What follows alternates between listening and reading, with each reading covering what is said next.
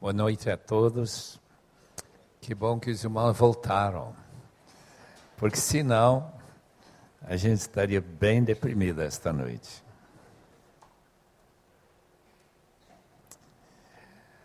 Do dia 7 de fevereiro de 1950, no auditório de Wheaton College, em Illinois, perto de Chicago. O microfone estava na mão do pastor que ia pregar nessa noite. Uma série de conferências de uma semana era normal, tanto no inverno como também na primavera. Naquela noite, ele passou a microfone antecipando a pregação logo em seguida a uma jovem estudante naquela faculdade. Ela falou sua palavra, nem lembro nem uma nem um aspecto de que ela falou. Mas quando ela terminou, tinha mais ou menos três, oito, quatro pessoas querendo falar também.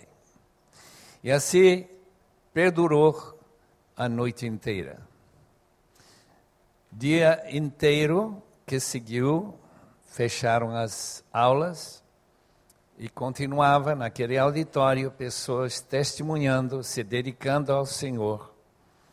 E mais uma noite inteira, mais de 36 horas de reunião.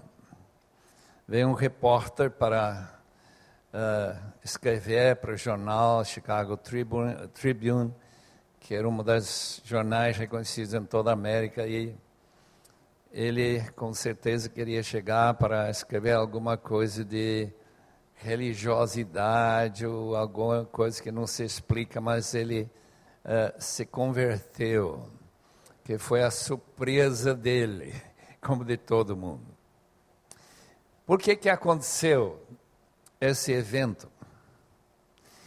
Por que, que muita gente achou que aquilo que estava acontecendo não daria em qualquer efeito de longo alcance? A razão é porque emoções, aquele sentimento que Deus está aqui fazendo alguma coisa, às vezes é apenas emoção e não algo de duradouro.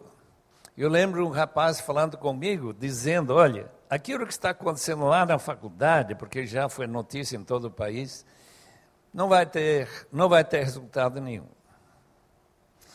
Depois de uns anos, eu li quantos daqueles daquela turma saíram como missionários de uh, Ministério de Alcance Transcultural mais de 500 missionários. Como explicar isso? Exatamente como se explica o que nós vamos estudar esta noite no livro de Atos. A explicação é operação extraordinária do Espírito Santo. Não há nenhuma maneira de imaginar como hoje alguém se levantar e pregar como Pedro pregou no dia de Pentecoste logo depois da crucificação e ressurreição de Cristo e ver três mil pessoas se entregando ao Senhor Jesus. Mas aconteceu e a explicação foi o poder do Espírito Santo na missão da igreja, que é nosso tema durante estes dias. Eu quero ler o trecho que eu gostaria de meditar junto com os irmãos em capítulo 2. Porque logo que essas pessoas se converteram e foram batizados, precisavam ser formados e uh, integrados numa igreja. E é isso que esses versículos 42 a 47 descrevem que tipo de igreja foi formada pelo Espírito Santo, operando nos corações daqueles novos convertidos, aqueles que tinham sido tocados, compungidos e quebrantados pelo poder do Espírito Santo e a pregação da palavra. Atos 2, 42. Eles, esses mais ou menos 3 mil, se dedicavam ao ensino dos apóstolos e à comunhão, ao partir do pão e às orações. Todos estavam cheios de temor e muitos, muitas maravilhas e sinais eram feitos pelos apóstolos. Os que criam mantinham-se unidos e tinham tudo em comum. Vendendo suas propriedades e bens, distribuíam a cada um conforme a sua necessidade. Todos os dias continuavam a reunir-se no pátio do templo, partiam o pão em suas casas e juntos participavam das refeições com alegria e sinceridade de coração, louvando a Deus e tendo a simpatia de todo o povo. E o Senhor lhes acrescentava diariamente os que iam sendo salvos. Senhor, obrigado por ter inspirado Lucas a escrever aquilo que estaremos meditando. Mas precisamos desse mesmo Espírito Santo que operou tão poderosamente em Jerusalém durante aqueles dias, a também operar aqui esta noite. Rogamos, Senhor, que nós possamos ver e sentir e obedecer o que tu mandas a gente fazer, como aqueles irmãos fizeram. E te rogamos isso, Senhor, porque queremos te glorificar. Queremos nos comprometer ainda mais do que temos nos comprometido até agora. Em nome do Senhor Jesus. Amém.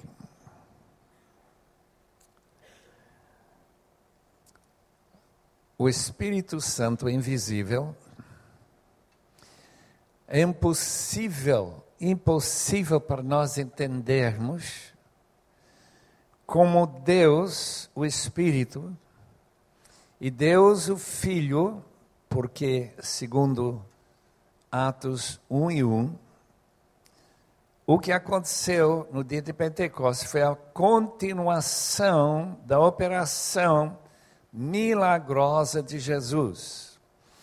Aliás, todo o livro é uma declaração que Jesus estava operando, mas por intermédio do Espírito. Então, este envolvimento duplo, Cristo e o Espírito, de maneira que onde Cristo está operando, o Espírito está lá agindo como agente do Senhor Jesus.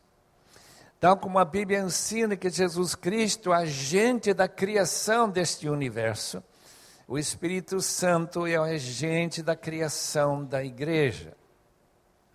E a igreja de Jerusalém foi integrada pelo Espírito da maneira que Agostinho falou sobre a igreja. A igreja tem uma alma, tem uma vida, e essa alma é o Espírito Santo. Claro, nós talvez não diríamos que isto é verdade na igreja do recreio, que a alma dessa igreja é o Espírito Santo. Mas, num sentido, essa declaração é verdadeira especialmente quando se trata da unidade que estes irmãos demonstraram na descrição de Lucas em capítulo 2, 42 a 47. Vejamos o que aconteceu. Diz que eles se dedicaram e dedicavam ao ensino dos apóstolos a comunhão, ao partir o pão e as orações. Primeiro, ao ensino.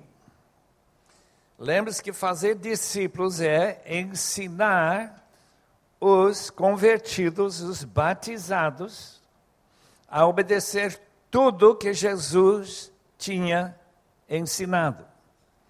E aqui estão os discípulos, lá está Mateus, lá está João, lá está Pedro, e os outros que estão ensinando o que Jesus tinha ensinado para eles. E o interessante é que esse povo que tinha se decidido a seguir a Jesus estavam ávidos para aprender o que Jesus queria que eles fizessem. Irmãos, essas conversões em que não há interesse em saber o que Jesus quer que se faça, qual é a vontade do Senhor, me parece que tem razão para questionar que se converteram, mas não foi o caso aqui.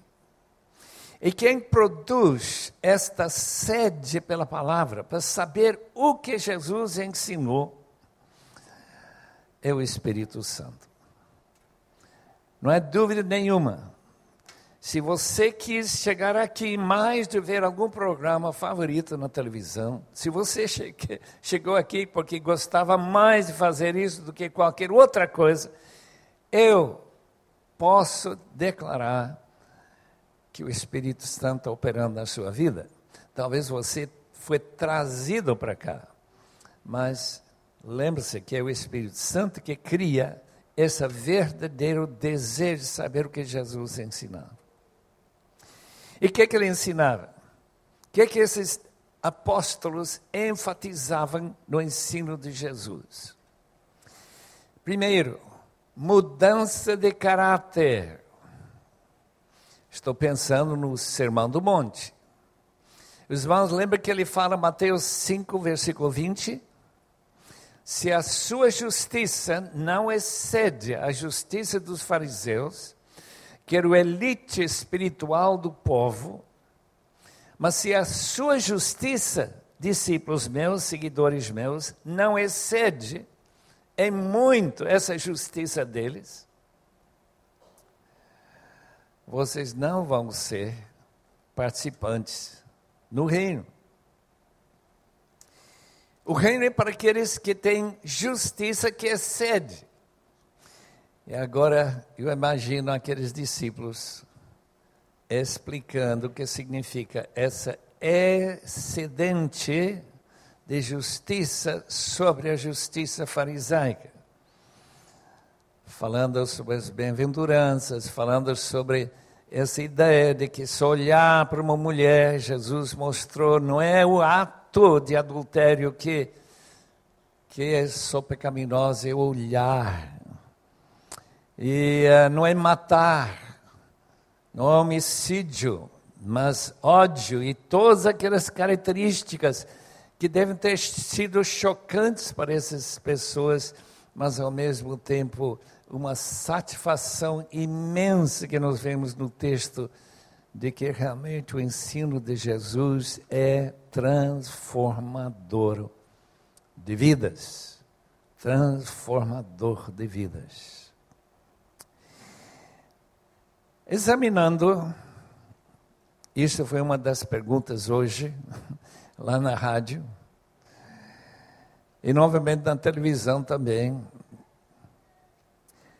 Será que o evangelho que está sendo pregado no Brasil, em geral, na televisão, nas muitas igrejas do Rio, será que a gente está querendo realmente saber como é que Deus quer mudar minha vida?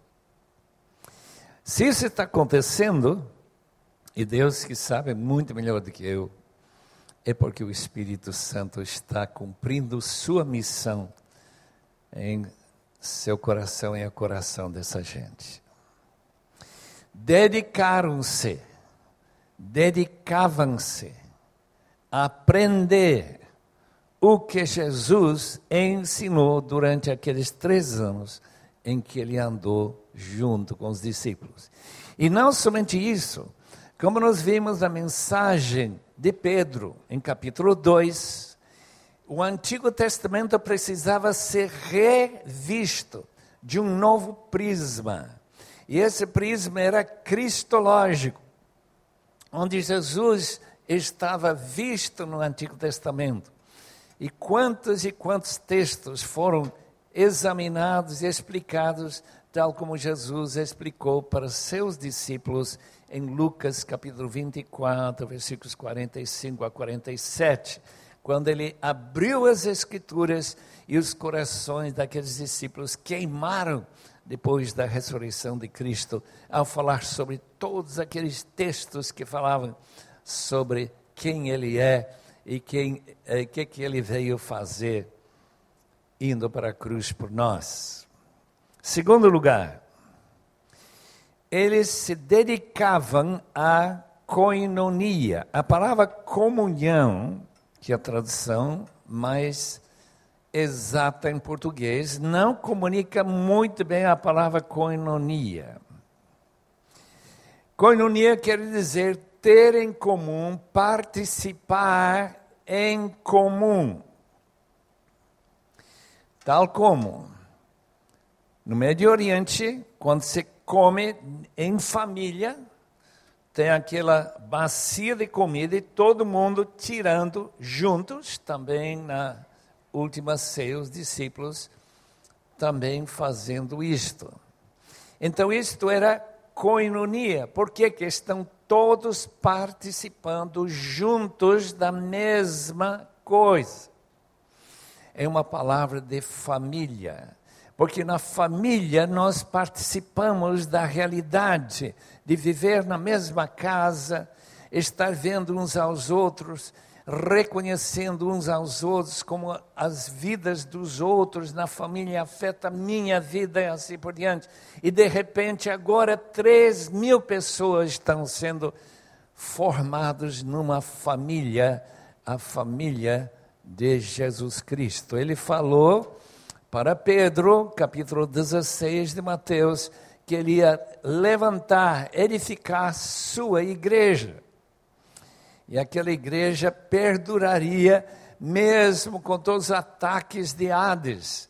E isso é meio, meio difícil entender, mas talvez está dizendo que a própria morte não vai acabar, porque a família vai se estender, tal como a minha família e eu estive falando a alguém hoje que eu sou a nona geração do primeiro imigrante que saiu da Inglaterra fugindo da perseguição anglicana em 1640. Então, essa família vai se estendendo até hoje, há quase dois mil anos depois. Comunhão. O uh, irmão Roberto Banks, B-A-N-K-S, da Austrália, escreveu um livro inteiro sobre essas características da igreja e disse aquela que mais perfeitamente paralelo a qualquer palavra que nós temos é a palavra família. A família de Deus, é por isso que nós chamamos de irmãos uns aos outros, essa característica desta nova família. E não somente no sentido que eles estão em comunhão uns com os outros, mas que eles partem o pão também junto uns com os outros. O partir do pão era ah, uma refeição dupla naquela época. Nós vemos claramente, capítulo 11 de 1 Coríntios, que havia uma refeição de amizade, uma espécie de, eu acho que em hebraico, rabura, um agape, uma uma reunião para comer aquilo que as pessoas trouxeram, os que tinham mais, eh, podiam trazer mais. Claro, os pobres não podiam trazer nada, nem os escravos provavelmente podiam tirar a comida da sua casa para trazer. Portanto, Paulo está eh, condenando a igreja de Corinto em que esta comunhão não era bem familiar. Quando todo mundo come tudo que tem e não deixa nada para aqueles que só poderiam chegar mais tarde, é um sinal que eles não estavam reconhecendo ou discernindo o corpo de Cristo. Portanto, partir do pão é um sinal de nosso envolvimento uns com os outros. O Novo Testamento tem 28 mandamentos relacionados com nosso envolvimento familiar uns com os outros. E um estudo interessante é só ver todas aquelas responsabilidades que eu tenho para os membros da família de Deus de que eu participo. O Oscar Kuhlman, um erudito que fez pesquisas na adoração e envolvimento da igreja primitiva, disse que toda reunião da igreja culminou no partir do pão. Agora, se ele é correto nisso, eu não posso garantir. Mas a ideia é interessante. Por que, que a ceia é tão importante? Eu acredito que uma das razões, não é a única razão, é que o memorial da morte de Cristo sacrificial para perdoar nossos pecados. E quando Jesus lavou os pés dos discípulos, e quando ele fez aquela discussão com Pedro em João 13, parece que ele tentou explicar para Pedro que se ele não lavasse os seus pés, ele não estaria em participação com ele. Não tens parte comigo. Em outras palavras, seria cortado esta comunhão. A ceia, portanto, é para comunhão. Eu estive pastoreando uma igreja lá no norte da Escócia, mais de 50 anos atrás. E o que me surpreendeu na primeira ceia que nós celebramos na igreja, que metade da igreja não tomou a ceia. Eu tentei entender o que, que estava passando, eles explicaram, estamos com medo. Medo de quê, meus amigos? Estamos com medo de tomar indignamente. E se tomarmos indignamente, vem uma maldição sobre nós e nós vamos sofrer. Nós não queremos sofrer, por melhor não tomar. Totalmente errado.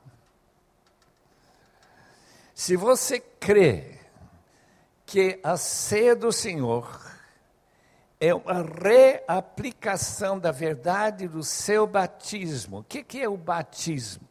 É uma purificação. Jesus disse: quem tomou banho não precisa senão lavar os pés.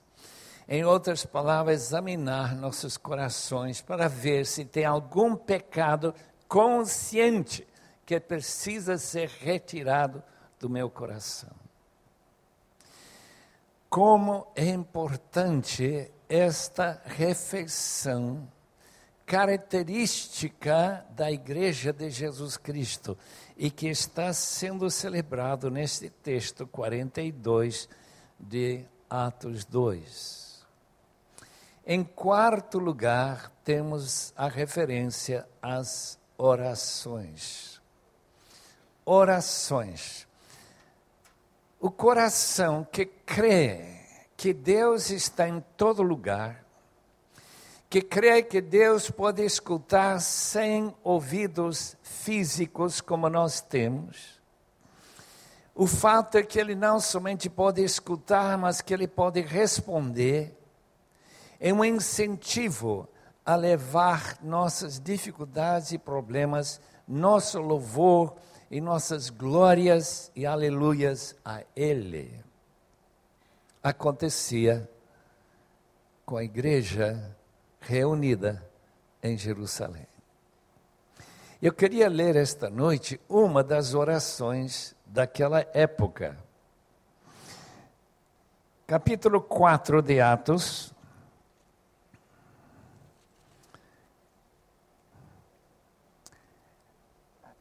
em versículo 24, 4, 24, nós lemos a oração que foi feita quando Pedro e João voltaram da prisão, quando foram soltos. levantaram juntos a voz a Deus, dizendo: Ó soberano, tu fizestes, fizeste os céus, a terra, o mar e tudo o que neles há. Tu falaste pelo Espírito Santo por boca do teu servo, nosso pai Davi. Porque se enfurecem as nações e os povos conspiram em vão? Os reis da terra se levantam e os governantes se reúnem contra o Senhor e contra o seu ungido. De fato, Herodes e Pôncio Pilatos reuniram-se com gentios e com o povo de Israel nesta cidade para conspirar contra o teu santo servo Jesus, a quem ungiste. Fizeram que o teu poder e tua vontade haviam decidido de antemão que acontecesse. Agora, Senhor, considera as ameaças deles, capacita os teus servos para anunciarem a tua palavra corajosamente. Estende tua mão para curar e realizar sinais e maravilhas por meio do nome do teu santo servo Jesus. Depois de orarem, tremeu o lugar em que estavam reunidos. Todos ficaram cheios do Espírito Santo e anunciaram corajosamente a palavra de Deus.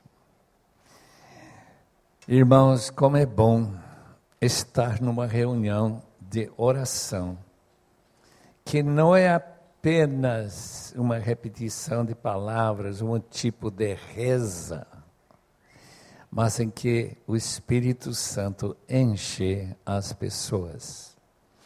Romanos capítulo 8, versículo 27 diz que a oração precisa da ajuda do Espírito e faz parte de sua missão para nos inspirar a orar como esses discípulos e como esses irmãos oraram quando eles viram que nem Pedro e nem João foram mortos ou crucificados e que eles voltaram são e salvos, eles ficaram muito felizes. E pediram que Deus mostrasse seu poder no meio deste povo para convencê-los que eles realmente eram representantes desse poderoso Jesus que fez milagres durante sua vida aqui na terra e agora que Ele faça agora através dos seus servos. Queridos irmãos, todos nós queremos ver Deus fazendo milagres, curas, quando a gente vê uma pessoa que está em condições em que os médicos não podem fazer mais nada. Quando Deus, na sua graça, nos coloca diante de uma pessoa que está dominada por um vício, como crack ou álcool, como nós queríamos tanto ver o poder de Deus e esses irmãos sabiam que ele tinha poder porque Jesus estava agindo por intermédio do Espírito Santo. Tanto que o próprio chão respondeu, tremendo. Que mais? Esse texto é repleto de marcas do poder do Espírito Santo. Em versículo 43, o que nos chama a atenção é: todos ficaram cheios de temor. E uh, não há aparente razão para ter temor. Em capítulo 5, depois de Ananias e Safira morrerem, havia muita razão para todo mundo temer. Será que o meu pecado vai me matar também? Mas aqui não. É muito para o contrário. O temor aqui é produzido pela presença de Deus. Nós cantamos esses cânticos e corinhos que dizem que Deus deveria marcar sua presença. Eu quero um toque de Deus. Meus irmãos, talvez a gente não queira tanto como a gente pensa. Porque quando o Espírito Santo realmente toca seu coração, ele enche a gente de pasma. É um temor, não medo no sentido de algum ataque físico, alguma, alguma doença, aquele medo daqueles escoceses lá no noroeste do país. Era justamente o temor de desobedecer ou de alguma maneira ofender o Deus do universo. Sentir tanto a sua presença que todo mundo ficou cheio de temor. Versículo 43, na sua Bíblia. Muitas maravilhas e sinais eram feitos pelos apóstolos. Característica da época é que Jesus não parou de fazer milagres e, através dos seus servos, autenticando Sua palavra neles, de modo que quando a oposição de Jerusalém, a liderança, sumos sacerdotes, principais sacerdotes, os fariseus, saduceus e outros herodianos, todos queriam acabar com essa seita tão agressiva, chamada seita dos nazarenos. Quando apareceram as maravilhas, a mesma conclusão de Nicodemos. Sabemos que não há possibilidade de explicar esses sinais e maravilhas senão o poder de Deus agindo através de mãos e boca humana. Versículo 44. Mais sinal do poder do Espírito Santo. Os que criam mantinham-se unidos e tinham tudo em comum. Isto é uma maravilha tão extraordinária quando Deus santifica uh, seu bolso, sua, seu talão de cheque, seu cartão de crédito, e você partilha aquilo que deu tanto suor para ganhar com as pessoas necessitadas. Essa disposição de dar, não por obrigação nenhuma, é simplesmente o amor agape que o Espírito Santo, no seu fruto, produz, leva essa gente, inclusive Barnabé, a vender uma propriedade e trazer o resultado aos pés dos apóstolos.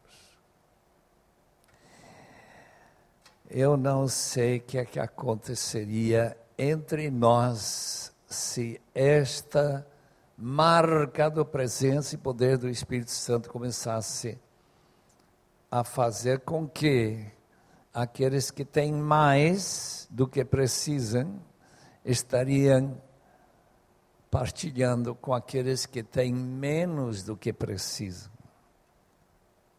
Mas isso é marca da igreja, família de Deus.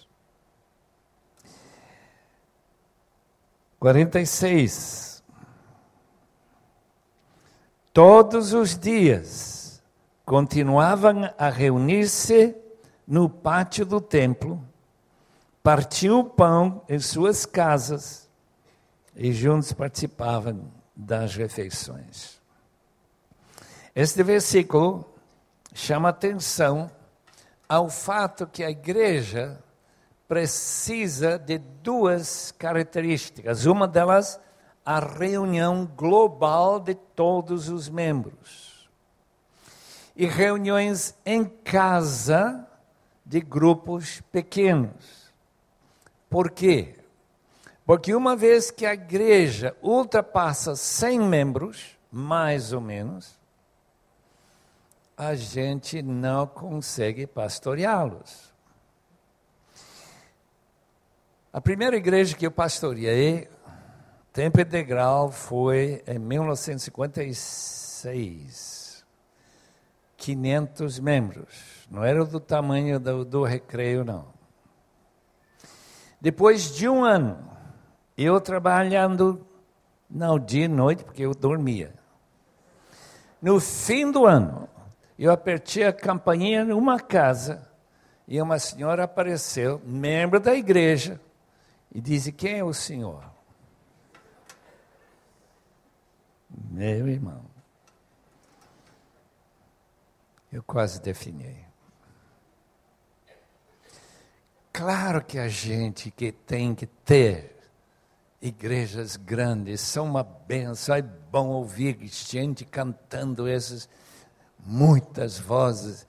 É maravilhoso chegar em Haringey, Londres, primeira vez que ouvi Billy Graham, de ver 12 mil pessoas indo noite para as noites e muita gente nem podendo entrar por ouvir a palavra de Deus. É muito animador. Mas para pastorear, para ter contato com os problemas e necessidades e orar pelas pessoas e saber como a pessoa está progredindo nesse caminho para o céu, precisa de pequenos grupos.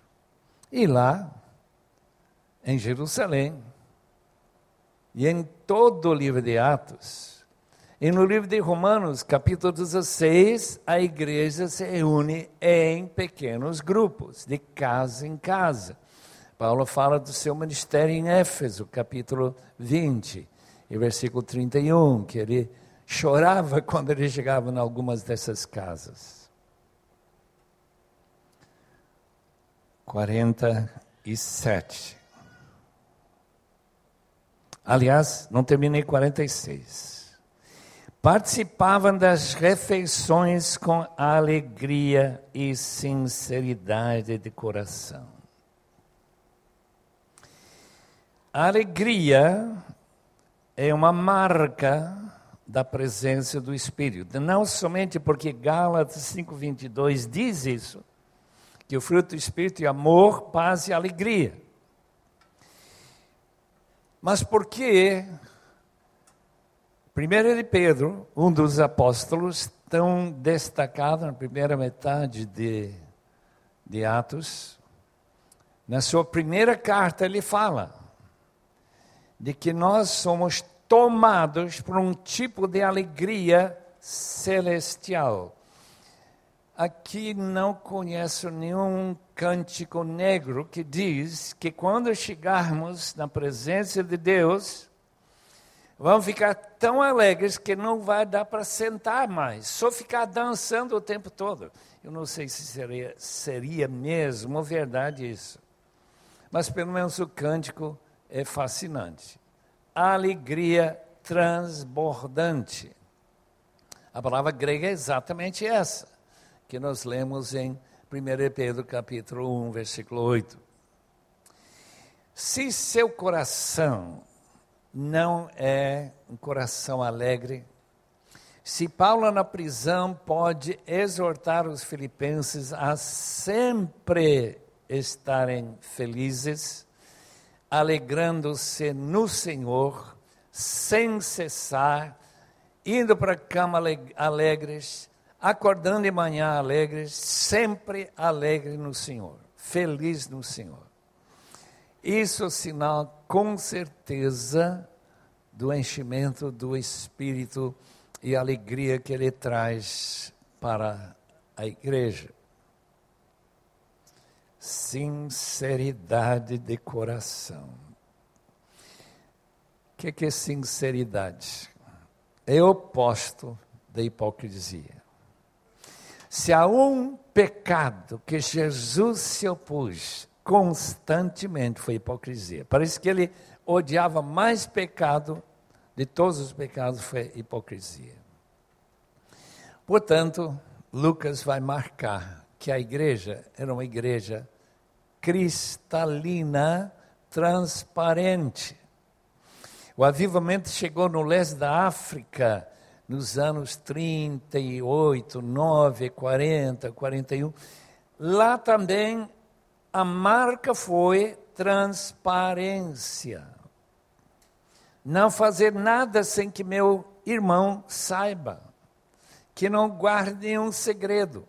Se você vê que eu estou fazendo alguma coisa que eu talvez não seja realmente correto, por favor, me fale, eu não vou reagir com tristeza, nem contrário a você. E finalmente, versículo 47. Louvando a Deus e tendo simpatia de todo o povo. E o Senhor lhes acrescentava novos convertidos diariamente. Evangelismo natural.